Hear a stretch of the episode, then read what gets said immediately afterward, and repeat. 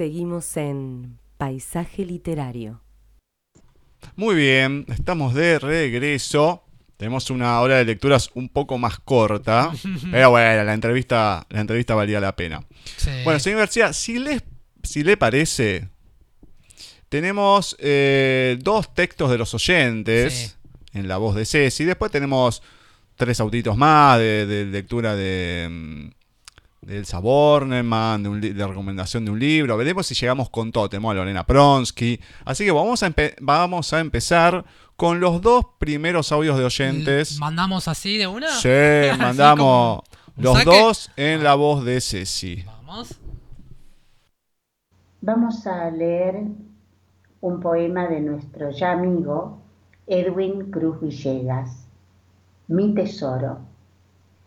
Nació como nace una flor y con el tiempo fue creciendo, casi sin darme cuenta, le fui queriendo. Sufro y me desespero si no te tengo cerca. Sonrió a más no poder, cuando contigo suelo estar en mis noches de desvelo, fiel guardián y consuelo, la gracia y el perdón siempre están a tu favor. De tu limosna quiero vivir, y como alma que abraza al viento, junto a tu lecho pretendo morir. El tesoro de tu amistad, tan grande como la verdad. Mi tesoro de Edwin Cruz Villegas. Vamos a compartir ahora un poema de otro de nuestros oyentes, Miguel Ángel Ortega. Piedra libre. No creas que no te he descubierto. Estabas entre el árbol y el ligustro, escondida y difícil de percibir, aunque creo que te vi. Pero no puedo describirte. Tus apariciones son tan fugaces, tus sensaciones tan diversas, tus rostros tan diferentes, todos te vemos distinta. Apareces brevemente y te ausentas y lo vacías, pero en este momento es seguro que estás ahí. Por eso ya reservé ese jardín con el árbol y el ligustro. Seguro que estás ahí dibujándome en su sombra. Piedra Libre de Miguel Ángel Ortega. Mm. Bien, interesante el último, el de Piedra No sé Libre. si estás entre el árbol y el libustro. Me gustó. Ahí. Mm. Y seguimos con el. Con lo que veníamos hablando en el blog anterior. Pero hoy me parece que están todos confabulados, ¿eh? Pero bueno, le agradecemos a Edwin Cruz Villegas, como siempre, y a Miguel Ortega, que hacía mucho que no lo teníamos acá, alguno de sus escritos. Bueno, muy bien. Señor García, ¿qué pasó con Chupino esta semana? A ver, ¿Qué pasó con Chupino? con el origen de Chupino, ¿no? Que sería, sería otro.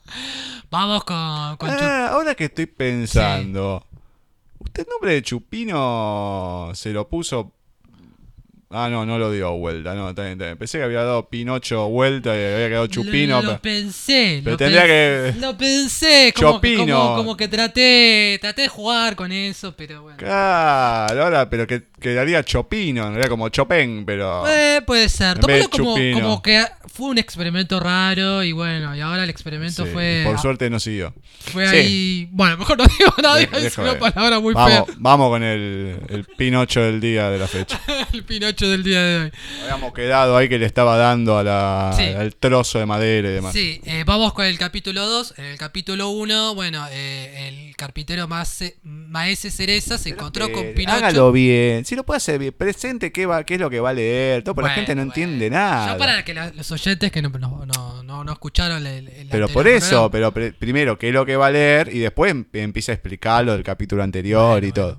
Bueno, vamos a leer el capítulo 2, que se titula Maese Cereza regala el pedazo de Lo vuelvo a interrumpir. Lo vuelvo a interrumpir. Sí. Usted, usted siempre empezaba. Vamos a leer el, el Elige tu propia aventura del día de hoy. Sí. Bueno, el capítulo anterior, que, el- pero diga qué, o sea, capítulo 2 de, de qué, o sea... También yo lo anticipé, pero imagínense que esto después lo cortamos.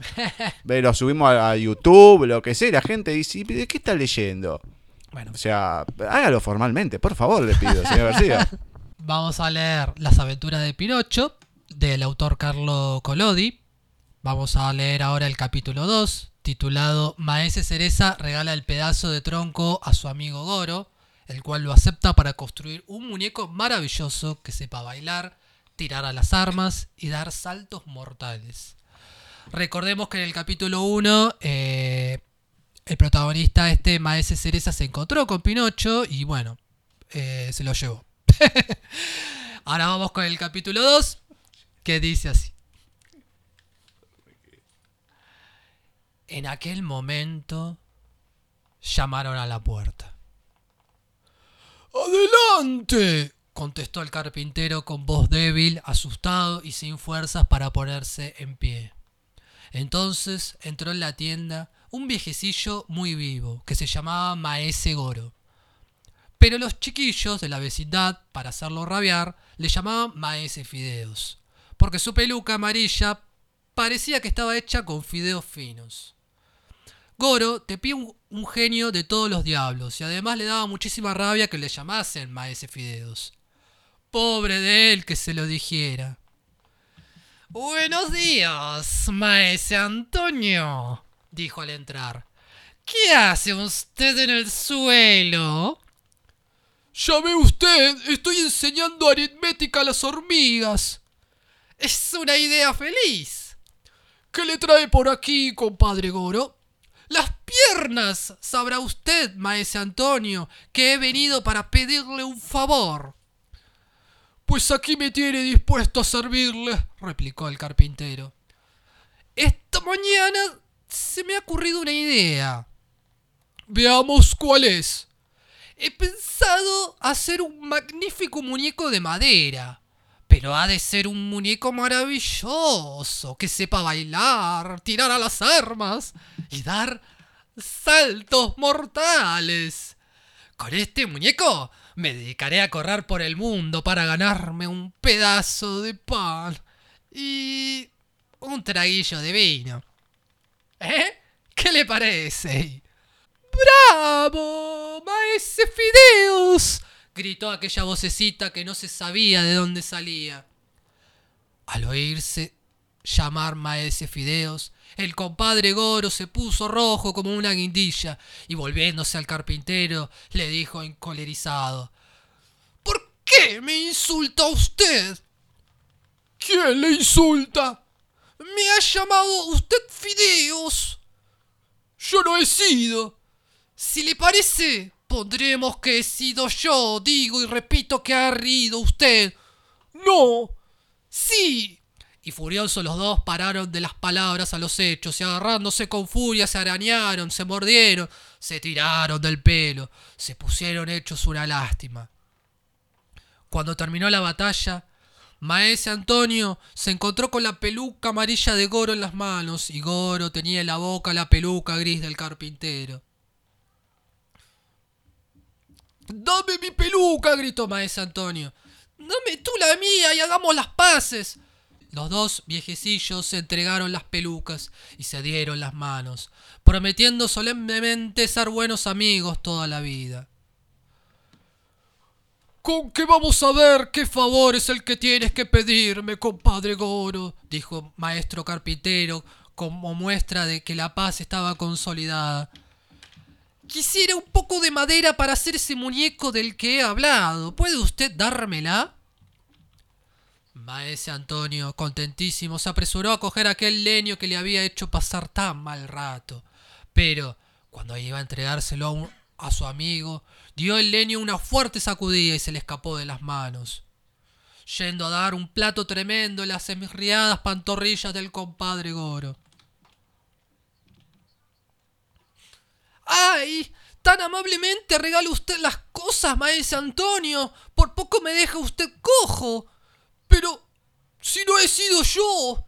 Y dale, habré sido yo entonces. No, si la culpa la tiene este demonio de leño. Ya lo sé que ha sido el leño, pero ¿quién me lo ha tirado a las piernas sino usted? Le digo a usted que yo no lo he tirado. ¡Embustero! Goro, no me insulte usted. Yo lo llamo fideos. Borrico, fideos. Hipopótamo, fideos. Orangután, fideos. Al oírse llamar fideos por tercera vez, perdió Goro los estribos. Se arrojó sobre el carpintero y de nuevo se obsequiaron con una colección de coscorrones, pellizcos y arañazos. Al terminar la batalla, Maese Antonio se encontró con dos arañazos más en la nariz y Goro con dos botones menos en el chaleco.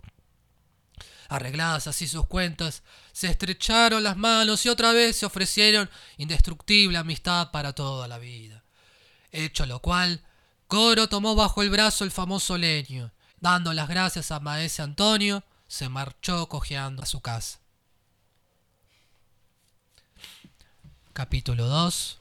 Maese Cereza regala el pedazo de tronco a su amigo Goro, el cual lo acepta para construir un muñeco maravilloso que sepa bailar, tirar a las armas y dar saltos mortales, de las aventuras de Pinocho de Carlo Collodi.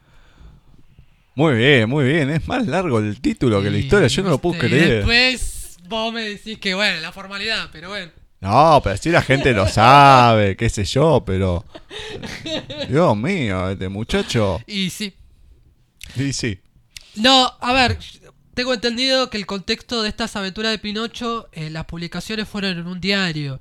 Y quizás la razón por la cual los capítulos sean tan largos era para, cap- para capturar a los, a los lectores del, del Sí, diario, bueno, pero el título ya te cuenta toda la ser. historia, más o menos. Y sí, puede ser, puede ser. O sea que eh, Maese Cereza no es Gepetto.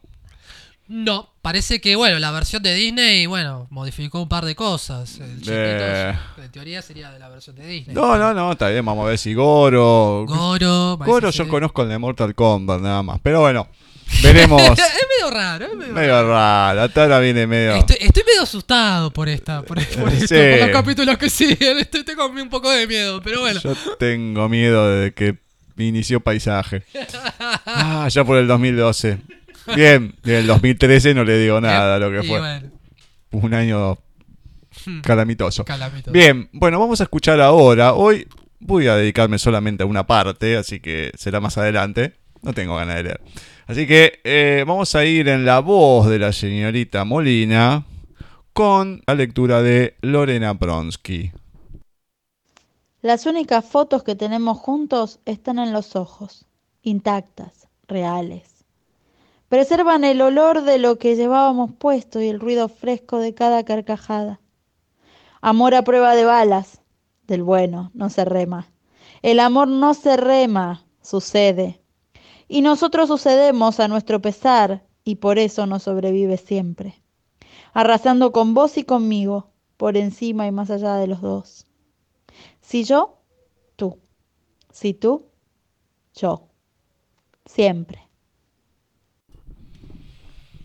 Muy bien, qué diferencia los 25 minutos del año pasado, ¿eh? Sí, sí. Bueno, el en señor todo Bucay. sentido, de Lorena Prosky a, a, a Bucay. Sí, bueno, no, obviamente. Ya lo había recalcado esta, esta cuestión. Bueno, este, este texto no, no, no fue tan miserable. Está, está- ¿Cómo lo fue tan miserable? Visceral. Ah, Eh, entendí miserable. Se, se entendió mal, pero visceral. No, no fue tan visceral como el otro. El Ah. otro era como más barborrágico. Sí, no, no, Este no, este fue más tranquilo. Bueno, está hablando del amor, ¿no? Este, es interesante, ¿no? Está bien. Pero bien. con la voz que lo dice, como diciendo, Mm. bueno, es cosa raro, y es raro el programa, por eso no quiero leer demasiado. bueno, siguiendo con los audios, vuelvo a re- recalcar el poco tiempo y demás, queremos vender todo. Así que vamos a ir, ya saliendo de la sección oyentes, con Ceci y los que nos debía de la semana anterior, que era contar un poquito sobre Elsa Bornemann y un cuento de ella. Un 15 de febrero, pero de 1952, nacía Elsa Isabel Bornerman, argentina, que falleció un 24 de mayo de 2013. Escritora de cuentos, canciones, novelas y piezas teatrales para niños y jóvenes. Hija de Wilhelm Henry Bornerman y Blanca Nieve Fernández, nació en Parque Patricios. Maestra nacional, se recibió de licenciada en letras y se doctoró en la Universidad de Buenos Aires. Durante la última dictadura militar, una de sus obras, Un elefante ocupa mucho espacio, fue censurado y pasó a integrar la lista de autores prohibidos. Hoy voy a compartir con ustedes uno de sus cuentos del libro Los Desmaravilladores, que son diez cuentos de amor, humor y terror. Excelente obra como todas las de ella. Siempre recuerdo haber trabajado mucho con, con mis alumnos de sexto y séptimo grado. A ellos les gustaba mucho el libro Socorro de cuentos cortos y los dramatizaban y la verdad nos divertíamos mucho y aprendíamos también. Bien, vamos a nuestro cuento. El titiritero. Llegó por vez primera y única a nuestro barrio pocos días después de anunciar su espectáculo mediante carteles que nos sorprendieron una mañana, camino hacia la escuela. Estaban pegados sobre todas las paredes de la manzana en la que se levantaba el edificio del colegio, así que no hubo alumno de la vecindad que no lo viera. Todos nos sentimos de inmediato magnetizados por el misterioso hombrecito de larga capa negra y sombrero aludo que nos invitaba, desde los afiches, a asistir a su gran función gratis gran, Los títeres del terror, Estreno mundial el próximo domingo en el Parque de los Patricios a las 10 junto a la fontana. Los espera Mister Adrenal. Con cuánta ansiedad esperábamos aquel domingo. Funciones de títeres veíamos con frecuencia y nos encantaban, pero nunca habíamos presenciado una de terror. Vaya si ese Mister Adrenal sabía cómo despertar la atención infantil. La mayoría de los chicos del barrio, que raramente aparecíamos por el parque antes de las once domingueras, estábamos allí desde muy temprano, aguardando el arribo del titiritero. Cuando llegó, a las diez en punto, casi todo el niñerío de patricios y una multitud de adultos tan interesados como los pequeños, aunque no lo confesaran, se había dado cita junto a la enorme fuente Mister Adrenal llegó solo, como brotado por arte de magia de los arbustos que salpicaban la casa del guardián del parque. Nos extrañó que no portara una valija siquiera, ni que se presentara acompañado por algún ayudante. El teatro de títeres es mi propia capa, anunció de repente una vez que se aquietó el murmullo generalizado que había provocado su aparición. Entonces se subió a un banco del parque, sacó sus dos brazos por entre las aberturas frontales de la capa e inició la función. Creo que ninguno de los que fuimos sus espectadores aquella mañana ha vuelto a presenciar una obra tan terrorífica. Los dos únicos títeres que actuaron, llamados Martirio y Delirio, nos condujeron hacia increíbles zonas del horror. Los brazos derecho e izquierdo de Mr. Adrenal parecían tener una vida propia y desesperante. Su capa se movía de aquí para allá en su inquietante vuelo de seda, mientras martillo y delirio se iban asemejando, más y más a cada instante, a verdaderas criaturas humanas. Dos pesadillas en miniatura, tan insoportablemente repulsivas eran. ¿Y para qué describirlas? Si su imaginación, de seguro, ya las estará viendo tales como eran. Sí, así, con esos ojos, con esas bocas, con esas diminutas manos inventadas para rozar lo espeluznante, y también pronunciando esas palabras que sólo podían convocar el espanto aunque estremecido de miedo, lo cierto era también que otra sensación conmovía al auditorio, la de percibir que estaba ante un extraordinario artista, frente a un titiritero excepcional y dos no menos excepcionales muñecos.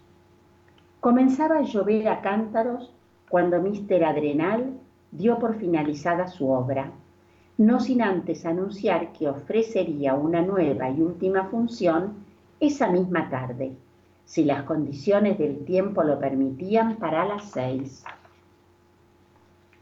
Hizo entonces unas volteretas y Martirio y Delirio agradecieron, con reverencias y aplausos de sus propios bracitos, la fuerte ovación que coronó sus actuaciones. De inmediato el titiritero volvió a introducirlos debajo de la brillante capa y se escabulló presuroso entre el gentío que comenzaba a retirarse del parque, también deprisa para no mojarse demasiado. A pesar del aguacero, mis amiguitos y yo decidimos que seguiríamos a Mr. Adrenal antes de que se nos evaporara entre las aguas. Queríamos conversar con él, averiguar de dónde venía, cuáles eran los secretos de su aterrador pero incomparable arte, hacerle, en fin, un montón de preguntas, pero, por sobre todo, ver de cerca, bien de cerca, a los dos horripilantes títeres. ¿Quién de nosotros se animaría a buscarlos y tocarlos? ¿Quién se atrevería a enguantárselos con la misma tranquilidad con la que manipulábamos nuestros propios títeres hechos en la escuela. Yo ni loca, repetía Mechita, mientras correteábamos bajo la lluvia tratando de alcanzar a Mister Adrenal. Se me erizan los pelos de solo pensar en martirio y delirio. ¡Ah, qué asco! En cambio, Martín, Eugenio, Mariela y yo alardeábamos de lo lindo. Cada uno aseguraba que iba a ser el primero en tomar a los títeres, en abrazarlos incluso. La silueta de Mister Adrenal se perdía ya en el interior de la casa del guardián cuando, con las lenguas afuera y empapados, los cinco chicos llegamos al jardincito que se abría frente a la vivienda. Ajá, con que se está hospedando en este lugar, dijo Eugenio. Bajas todas las persianas. Raro, ¿no? agregó Martín. Mariela y yo nos acercamos. Entonces, a la puerta de entrada, que minutos antes se había cerrado tras el ingreso del titiritero.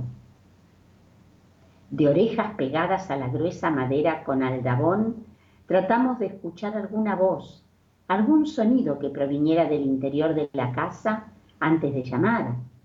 Pero lo cierto es que no oíamos nada. Silencio, más silencio que, como es obvio, nos desconcertó. ¿Golpeamos o no? cuchicheábamos indecisos. ¿Y si se acostó y se enoja? ¿Qué hacemos? Fue entonces cuando Mariela, la más audaz de los cinco, pulsó suavemente el picaporte ¡Qué sorpresa! La cerradura estaba sin llave y la puerta empezó a abrirse con lentitud, impulsada por el leve empujoncito de la mano de nuestra amiga. Detrás de ella nos arracimamos los demás, entre temerosos y excitados, hasta que un empellón de Eugenio, que quiso hacerse el gracioso, nos arrojó a los otros cuatro hasta el interior de la casa. Durante unos segundos que se me antojaron inacabables, vimos entonces lo que nunca debimos ver. Aún me estremezco al recordarlo. Sin su capa ni el sombrero, sentado junto a una mesa sobre la que temblaba la luz de una lámpara y de espaldas a la puerta, Mister Adrenal. Tenía los codos apoyados sobre la tabla y se sostenía la cabeza con ambas manos cuando lanzó aquellos pavorosos aladridos, no bien advirtió nuestra presencia. Al instante nos dimos cuenta del porqué de su actitud y fueron nuestros gritos de horror los que se mezclaron como un relámpago con los suyos y con los de otras dos bocas antes de escapar atropellándonos en desordenada huida a través del parque. Un largo rato después, y ya los cinco amigos reunidos en la tibia cocina de la casa de Mariela, intentamos contarle a sus padres lo que nos había pasado. Tuvo que transcurrir otro largo rato para que pudiéramos hacerlo con cierta claridad, espantados como seguíamos por lo que habíamos visto. De todos modos no nos creyeron, como tampoco la familia de Martín, ni la de Mechita, ni la de Eugenio, ni la mía. Sugestionados están. Tremenda la impresión que les causaron esos títeres, nos dijeron los mayores. Ese Mister Adrenal tiene un talento extraordinario. Es un artista singular, pero no le vamos a permitir que vuelva a actuar para los niños. Cálmense.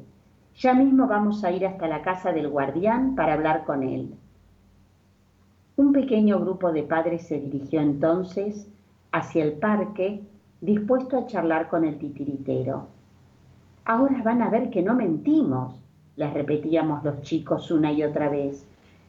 Lo que les contamos es la pura verdad.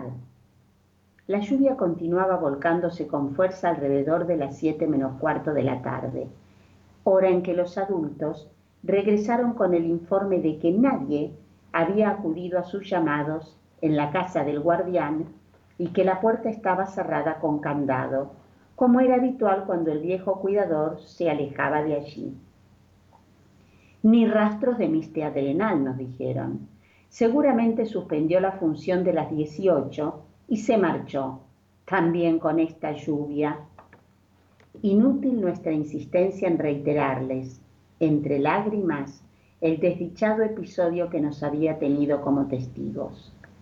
No nos creyeron ni una palabra y para colmo nos aconsejaron que guardáramos el secreto de lo que ellos suponían una alucinación colectiva, una visión producto del pánico, ya se les pasará el chucho, nos decían. Los demás van a pensar que están locos si cuentan lo que nos confiaron a nosotros. ¿Quién puede tragarse tamaña historia? Nadie les creerá. Desde aquel día y hasta la fecha, Eugenio, Mariela, Mechita, Martín y yo callamos, y el paso de los años hizo que comprendiéramos las recomendaciones de nuestros padres. Pero ninguno de los cinco duda acerca de la realidad de lo ocurrido en la casa del guardián, de lo visto entonces y que ahora viene a formar parte de un cuento. Sabemos que es la única vía para transmitirlo, sin que la gente murmure que nuestra salud mental deja mucho que desear. Y bien, ¿Acaso si no me hubiera sucedido a mí, tampoco yo creería que los brazos de Mr. Adrenal existían con independencia del resto del cuerpo, que delirio y martirio no eran títeres fantásticos, sino dos criaturas encarnadas a partir de los hombros del titiritero, dos pequeños seres cuyas espantosas cabezas ocupaban los lugares que debían de haberle correspondido a sus manos. Dos engendros, especie de hermanos siameses del artista y tan reales como cualquiera de nosotros.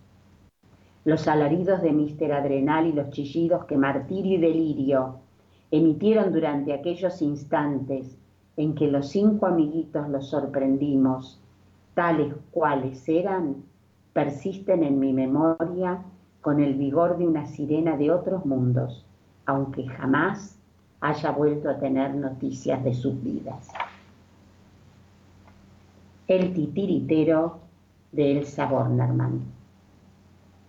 pavada de cuento, ¿no es cierto? Sí, pavada de cuento. Ese comentario final. Pero no, no, no, es que es impresionante. Delirio y martirio. Final, ¿eh? Qué final, ¿eh? Yo a uno de esos dos seres me lo imagino usted. ¿Eh? García. Dos versiones mías de mi. no, no uno usted y otro me imagino, otro que. otro que me cae gordo. Bueno, como dirían los mexicanos. Eh, estuve viendo la película mexicana que la verdad. Un bodrio. Bueno, si le parece. Después tenemos dos audios más de Ceci y lo vamos a pasar sobre el final. Vamos a la parte cinéfila del programa. Tratamos de hacerlo rapidito.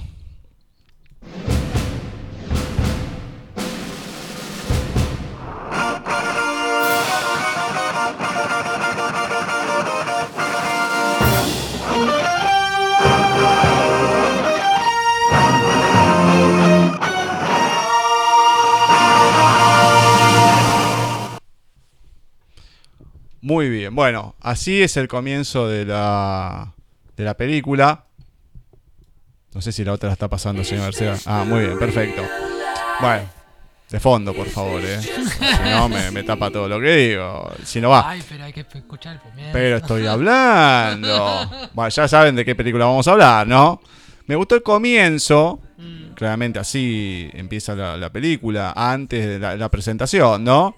Pero así con la guitarra, eh, así de, de rock, como diría un viejo cantante acá de Argentina, Luca Prodan. Bueno, 2018. Bohemian Rhapsody, o Rhapsody, y Bohemian Rhapsody, la historia de Freddie Mercury. Eh, no sabía que se llamaba Bohemian, pero bueno, así se dice. Lo escuché en la película y digo, mira vos, toda la vida diciéndolo mal. Em, en la dirección, es algo particular, porque fue dirigida por Brian Singer, aunque Dexter Fletcher asumió el cargo de director en las últimas semanas de rodaje mm, bueno. tras el despido de Singer, ¿no? Pero, pero, em, Dexter eh, Fletcher no, no está ahí en los títulos de la película, no fue acreditado. No sé por qué lo echaron a Brian Singer, pero así fue. Y bueno. Cosas de la vida. Bueno, recordemos, creo que Brian Singer fue el director de Superman y le sucedió lo mismo con Superman. Ah, sí. Creo que sí. así ¿Cuál de que todas las Superman? Porque hubo la, pri- la, la más nueva. Ah, bueno, la de- está bien. No la del 77. No, no, no. Bueno, Eh, eso uno nunca sabe. no, me confundí. No, no. No, Bah, no está bien. No, bueno, No hacé, de, importa, hacé sí. de cuenta que no dije nada. Sí, sí, como siempre. No, Bueno. no, me confundí con el otro. Sus protagonistas. Rami Malek, que Mm. ha ganado como mejor protagonista en los premios Oscar. Aclaramos que esta película ha eh, ganado cuatro premios Oscar. Que el señor García, además de él, eh, protagonista principal, ¿no? Protagónico masculino, eh, Rami Malek. Sí. ¿Qué más ha ganado? Eh, mejor sonido, mejor montaje y mejor edición de sonido. Muy bien. Fue la película que más, que más premios ganó, creo, en, en los Oscars, en estos últimos, que fue este último domingo. Eh, algunos injustamente dicen que no ganó el, el Oscar, que, que yo que se lo llevó Green Book, que no la vi, pero próximamente lo haré para comentárselas. Bien, Rami Malek o Malek como Freddie Mercury, que es el vocalista principal de la banda Queen. Willem Lee como Brian May, el guitarrista. Ben Hardy como Roger Taylor, baterista de la banda. Joseph Macelo como John Deacon, que es el bajista. Y Lucy Boyton como Mary Austin, que eh, la pareja de Freddie Mercury que aparece en la, en la película. Bueno, la historia es cómo surge la banda. Todo empieza en 1970. El de origen parsi, eh, Fredrik Bursara, es, es estudiante y trabaja transportando equipaje en el aeropuerto de su ciudad. Bueno, él le gusta una banda local que se llama Smile, que en la misma está Brian May, Roger Taylor y otras dos personas. Bueno, se presentan eh, cuando bueno, el, vocalista y el, bajista se retiran. Y ahí Freddy les comenta que tiene algunos temas y demás. Bueno, les canta en vivo porque dicen, no, con esa cantidad de dientes imposible. Bueno, es una demostración, se quedan con la boca abierta y después de esto aparece el bajista John Deacon y a partir de ese momento pasan a ser Queen, ¿no? Después de un par de cositas que pasan, pasan a ser Queen. Bueno, ahí empieza esta historia, lugares pequeños, algunas universidades, hasta que deciden grabar un disco vendiendo la, la camioneta que tenía la banda y lanzarse así, ¿no? Bueno, pegan con eh, Killer Queen, su primer éxito, y Emi, que es quien los contrata cuando están grabando el disco, que los, los escucha, un productor de Emi, los contrata, pegan el éxito de Killer Queen. Bueno, quiere, quiere que haya otro éxito. No, no, no, empiezan a discutir ahí, bueno. Y después la historia que todos sabemos. No solamente la- las canciones de Queen que se llevan todo.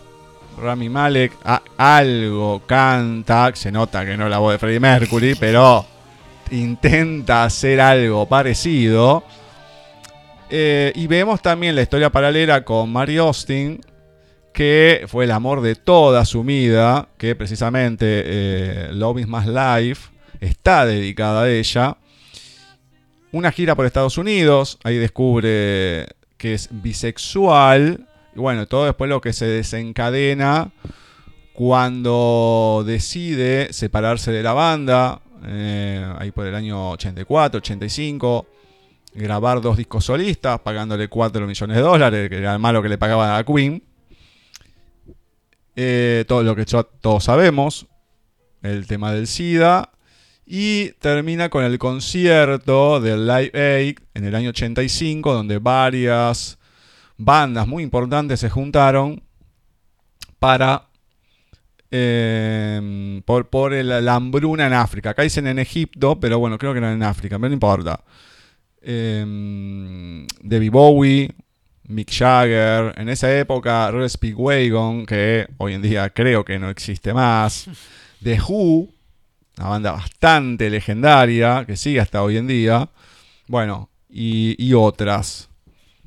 Eh, en el medio esto fue un conflicto bastante grande por todo lo que pasa, bueno, pero terminan, ahí, ahí concluye la historia. Hay unos temas finales y demás. Bueno, a mi gusto podían haber hecho un poquito más.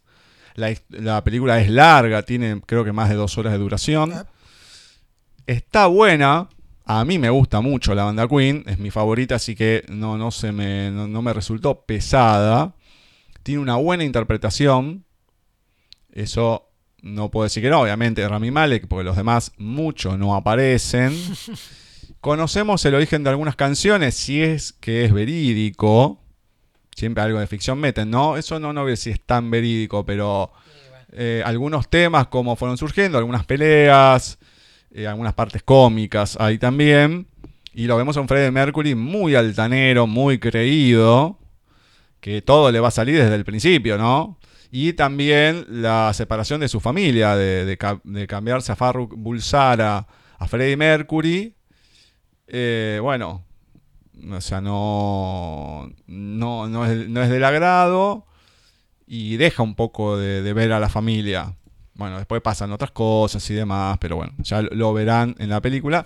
Y como les dije, el amor de toda su vida, que siempre lo acompaña, pasa lo que pase, por más que sea altanero, y insoportable y demás. Bueno, está Mary Austin, que ha sido muy, muy importante en la vida de Freddie Mercury. Además de esta película que ha, ganado el Oscar, ah, bueno, estos cuatro Oscar, tenemos otras más, por lo menos lo- los principales, ¿no, señor García? Eh, película como mejor película, Green Book, con el señor Vigo Mortensen. Mm, ¿Y qué más tenemos? Y Green Book. Eh, y Green Book, sí, la que acabo de decir. Tenemos Green Book. Sí. Green- bueno, mejor película ah, yo tengo- extranjera. Yo tengo, fichado, me gusta mucho eh, La Favorita. No sé si ganó un Oscar. Eh, del director griego Yorgos Lantimos, pero... No sé si no mm, ganó mejor actriz la de la favorita. ¿eh? mm. Bueno, no lo tiene. Bueno, yo dije que lo buscara, no me dio un chingo de Bueno. pelota. Pero no importa. Ah, sí, ganó Mejor Actriz. ¿Vio? Bueno, ganó un Oscar, por lo menos me conformo con eso. Que ah, le ganó. mm, Ay, ¿cómo se llama? Ay, no me acuerdo la actriz. eh, que ya tuvo siete nominaciones y no ganó nunca. Eh, Glenn Close. Mm, Eh, la que en su momento hizo de. mm, en los 101 Dálmatas de Cruella de Vil. mm. Siete nominaciones. No ganó una, así que es un récord negativo. Se romp- o sea, el récord este sigue, esta maldición en realidad. La maldición que se rompió fue la de Spike Lee, que por primera vez ganó un Oscar. Ya tenía un honorífico por su carrera. Pero ganó un, un premio Oscar a su película coreana, no me acuerdo cómo se llama, no, no la tengo muy vista. La verdad que la mayoría de las que estuvieron nominadas no las ubico. Claro. Sí, el, el infiltrado del Ku Klux Klan es la de... Ah, el infiltrado del Ku Klux Klan. Muy bien, perfecto. Mm. Ta, yo la tenía en inglés. Bah, el infiltrado del Ku Klux Klan. Sí, en inglés Eh, es un título medio complicado, así que... por No, no, no, pero yo lo tenía en inglés, no lo tenía como el infiltrado. Pero bueno, Está muy enojado Spike Lee por el- porque ganó Green Book. Está medio, medio. Cuando la vea le voy a decir si yo también estoy enojado. Pero con lo que estoy enojado, pero muy enojado. Va, no, no vi las otras. Una que era, que era polaca, no sé. Pero la de mejor película extranjera. Que encima decían no, que estaba para ganar el Oscar también principal, la mejor película, la de eh, Roma. Yo he visto muchos bodrios en mi vida. pero nunca uno tan grande como Roma. Yo creo que eh, se empecina, yo creo que es una burla ante todo el mundo de los tipos que están en la academia. Aparece el Martín Fierro de acá, que no sabemos quiénes son, quiénes votan. No, bueno. Pero ya había controversia porque había cuatro premios que los querían eh, dar en la tanda publicitaria. Eh, hay muchos, entre ellos Spike Lee, Tarantino, que también ganó. Eh, que, habían manifiesto, habían eh, firmado que esto era un, era un absurdo, que, que estaban eh, denigrando lo que era el premio, bueno, la gente, era mejor fotografía y, otros tres premios más. Bueno, la cuestión, no sé si se hizo o no, porque no lo seguí mucho el, el premio en, en televisión, parece ser que no, pero hubo bastante desagrado. Pero la película Roma, la verdad, les digo sinceramente, más de do- dos horas y cuarto de película. No sé cómo no me dormí. Tuve que googlear por qué la película se llamaba Roma. Bueno. Porque no transcurre en Roma. No hay nadie que se llame Roma. Ni siquiera un perro que se llame Roma. Eh, al final aparece algo Roma. Lo tuve que googlear para darme cuenta. No se los voy a decir, mátense ustedes buscándolo. ¿Por qué se llama Roma? Pero el tema es que la película, a, mi gusto, es malísima. No, no, no sé, es la historia de una de una mexicana, de una indígena me- mexicana que eh, está como sirvienta en una casa de familia bien, ¿no? Eh, bueno, es la historia de ella, que sale con el amigo de, del novio de su amiga, tiene una relación, le pasa algo. Eh, Le voy a contar, ¿no? Si el que no quiere, voy a hacer spoiler, así que el que no quiere, no le escuche. Señor García, tápese los oídos. Ah, Bueno, la cuestión que tiene la relación, queda embarazada. Una mujer eh, in- totalmente ignorante. Era la primera relación que tenía. Se la muestran que la mujer la lleva al médico, la patrona. Bueno, ¿cuántas ¿cuándo fue tu primera vez? ¿Cuándo tuviste relación? ¿En, el último? ¿En los últimos años? No, en el último año eh, no. No sabe qué contestar. Le tiene vergüenza. Bueno, la ayuda, todo, después se las ve corriendo con la flor de panza, además. Nos damos cuenta que la película está basada o está, está ambientada en el año 1970. Eh, pasan un par de situaciones que la verdad que son totalmente intranscendentes para la película, que están como relleno, o sea que la película podría haber durado 60 minutos, tranquilamente, porque hay cosas que no tienen sentido.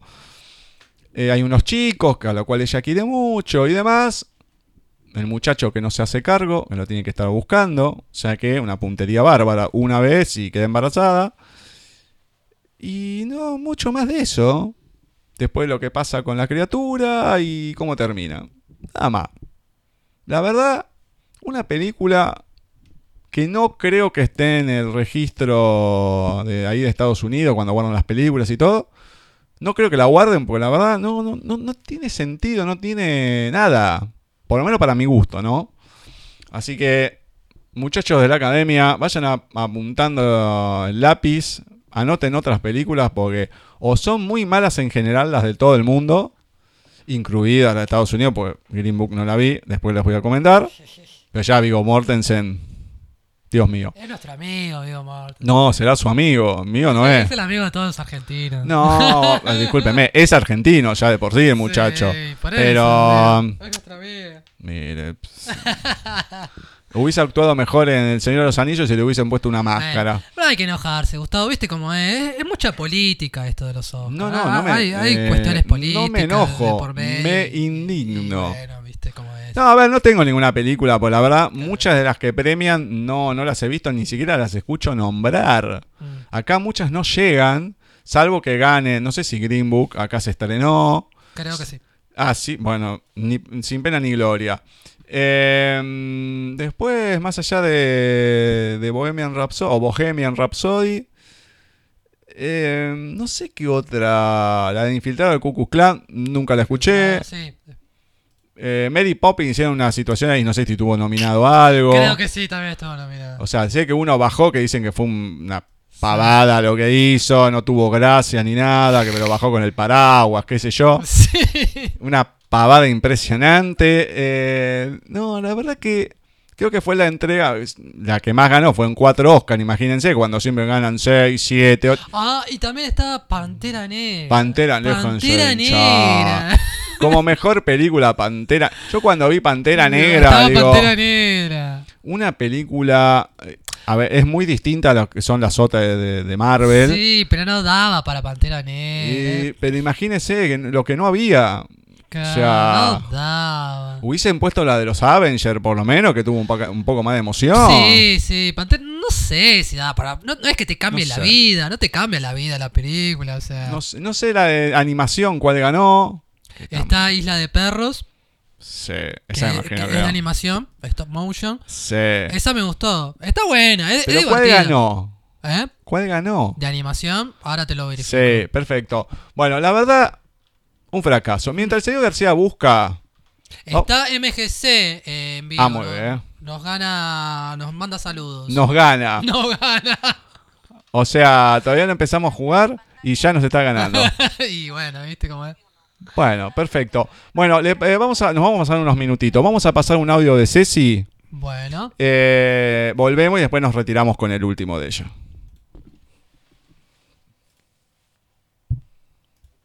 Hablando de poesías y poetas, vamos a compartir un poema de Amado Nervo, que es el seudónimo de Juan Crisóstomo Ruiz de Nervo y Ordaz, nacido en México en 1870 y fallecido en Montevideo en 1919 a los 49 años.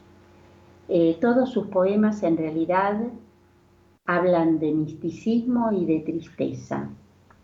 No son unos poemas muy, muy alegres, pero bueno, están muy bien escritos.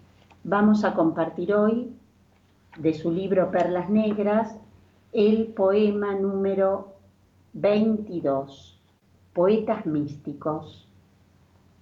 Bardos de frente sombría y de perfil desprendido de alguna vieja medalla los de la gran señoría, los de mirar distraído, los de la voz que avasalla. Teólogos graves e intensos, vasos de amor desprovistos, vasos henchidos de penas. Los de los ojos inmensos, los de las caras de Cristos, los de las grandes melenas. Mi musa, la virgen fría que vuela en pos del olvido, tan solo embelezos haya en nuestra gran señoría, vuestro mirar distraído y vuestra voz que avasalla. Mi alma que os busca entrevistos tras de los leves inciensos, bajo las naves serenas. Ama esas caras de Cristo, ama esos ojos inmensos, ama esas grandes melenas. Poetas místicos de Amado Nervo. Como verán, distinto a lo que suelo leer, bastante triste, pero a mi gusto muy bien escrito. Muy bien, muy bien. Bueno, al final, la de Spider-Man fue la que ganó. Eh, Spider-Man into the Spider-Verse. Eh, sigo afirmando un fracaso estos nonagésimos primer premios Oscar de la Academia. Perfecto. Bueno, antes de irnos con el último audio de Ceci, con el final, obviamente, y dejar a los muchachos de confusión, señor García, muchísimas gracias. No hay de qué, Gustavo. Este, así son las cosas, así es la vida. Así son las cosas. Aquí no hay nada que hacerle, así que nos estamos viendo. Sí, y no tiene mucho más para decir. Perfecto. Bueno, está bien, perfecto. Bueno, volvemos a agradecerle a, a Harry por haber estado. La verdad que muy, muy buena entrevista. Obviamente a Ceci por los audios, a Vani, a los premios de la academia por siempre darnos letra para criticarlos. Pues esas películas que no conoce nadie y uno tiene. eh, después se, estrenan acá en Argentina, películas que se estrenaron hace dos años, pero como sacaron un premio, eh, vamos a ponerlas así. O se reestrenan porque no las vio nadie. No sé, cosas medias raras que pasan en este país y en los premios también. Así que eh, esperemos que el año que viene eh, estén un poco más atinados. Bueno, muchísimas gracias a todos por habernos escuchado, por habernos aguantado este programa que la verdad que fue bastante raro. Fue medio raro, fue medio raro. Sí, desde el principio que fue a medio- fue final. medio raro. Se ve Sí. que el 3 no es nuestro Eh, número. Sí, sí, nos dejó medio, medio, medio, por, lo menos a mí medio mareado, pero bueno. Le vamos a mandar un beso muy grande a Ceci Sí, porque Por el domingo es su cumpleaños. Mira, Eh, con el 3 no nos, fue, no nos dio suerte, pero el 3 del 3 esperemos que la esté pasando mejor Ceci. Mm. Y bueno, que nos invite, ¿no? Obviamente, porque nunca nos invita a sus cumpleaños. Así que tanto que la saludamos, saludamos, que nos invite una vez, aunque sea. Bueno, va, usted tampoco invita a los cumpleaños, Eh, señor no, García. yo, viste, Así que, bastante. Bueno, muchísimas gracias. Lo dejamos con los chicos de Confusión. Primero el audio de Ceci, final, y luego. Hace mucho que no sugiero un libro, bueno, desde el año pasado obviamente, pero los últimos programas no hice ninguna sugerencia, creo. Ustedes me desmentirán, eh, Diego y Gus. Tengo acá en mis manos Ícaro, de Deon Meyer. Muy buen libro. Su autor es eh, sudafricano. Abandonó el periodismo para dedicarse en exclusiva a su carrera literaria. Eh, este libro, Ícaro, voy a leer la contratapa, obviamente policial, para leer en vacaciones. A las puertas de la Navidad, una tormenta deja al descubierto un cuerpo enterrado en un suburbio de Ciudad del Cabo. Se trata de Ernst Richer, un controvertido hombre de negocios que se había granjeado numerosos enemigos y llevaba casi un mes desaparecido. Amigo de la polémica y de exhibir su fortuna, Richer era el fundador de alivy.co.sa, una empresa online dedicada a facilitar coartadas a personas adúlteras. Desde el primer momento el suceso provoca un formidable revuelo mediático. Se filtran nombres de peces gordos que habrían contratado los servicios de él y las altas esferas exigen a la policía resultados con rapidez. Todo esto ocurre en el peor momento posible para Grisel, que es nuestro, nuestro gran detective. Él ha vuelto a caer en la bebida. Un colega se ha suicidado y su compañero, Bogdan Cupido, se ha enamorado de una de las sospechosas del crimen. Así pues, la lujuria, la ambición y la psicosis se entretejen en un caso mucho más turbio y complejo de lo que parecía en un principio. Les cuento que este detective, Benny Grisel, eh, está en varias de las obras de Deon Meyer y realmente eh, muy bien descrito, muy buena narrativa, digno de leerse.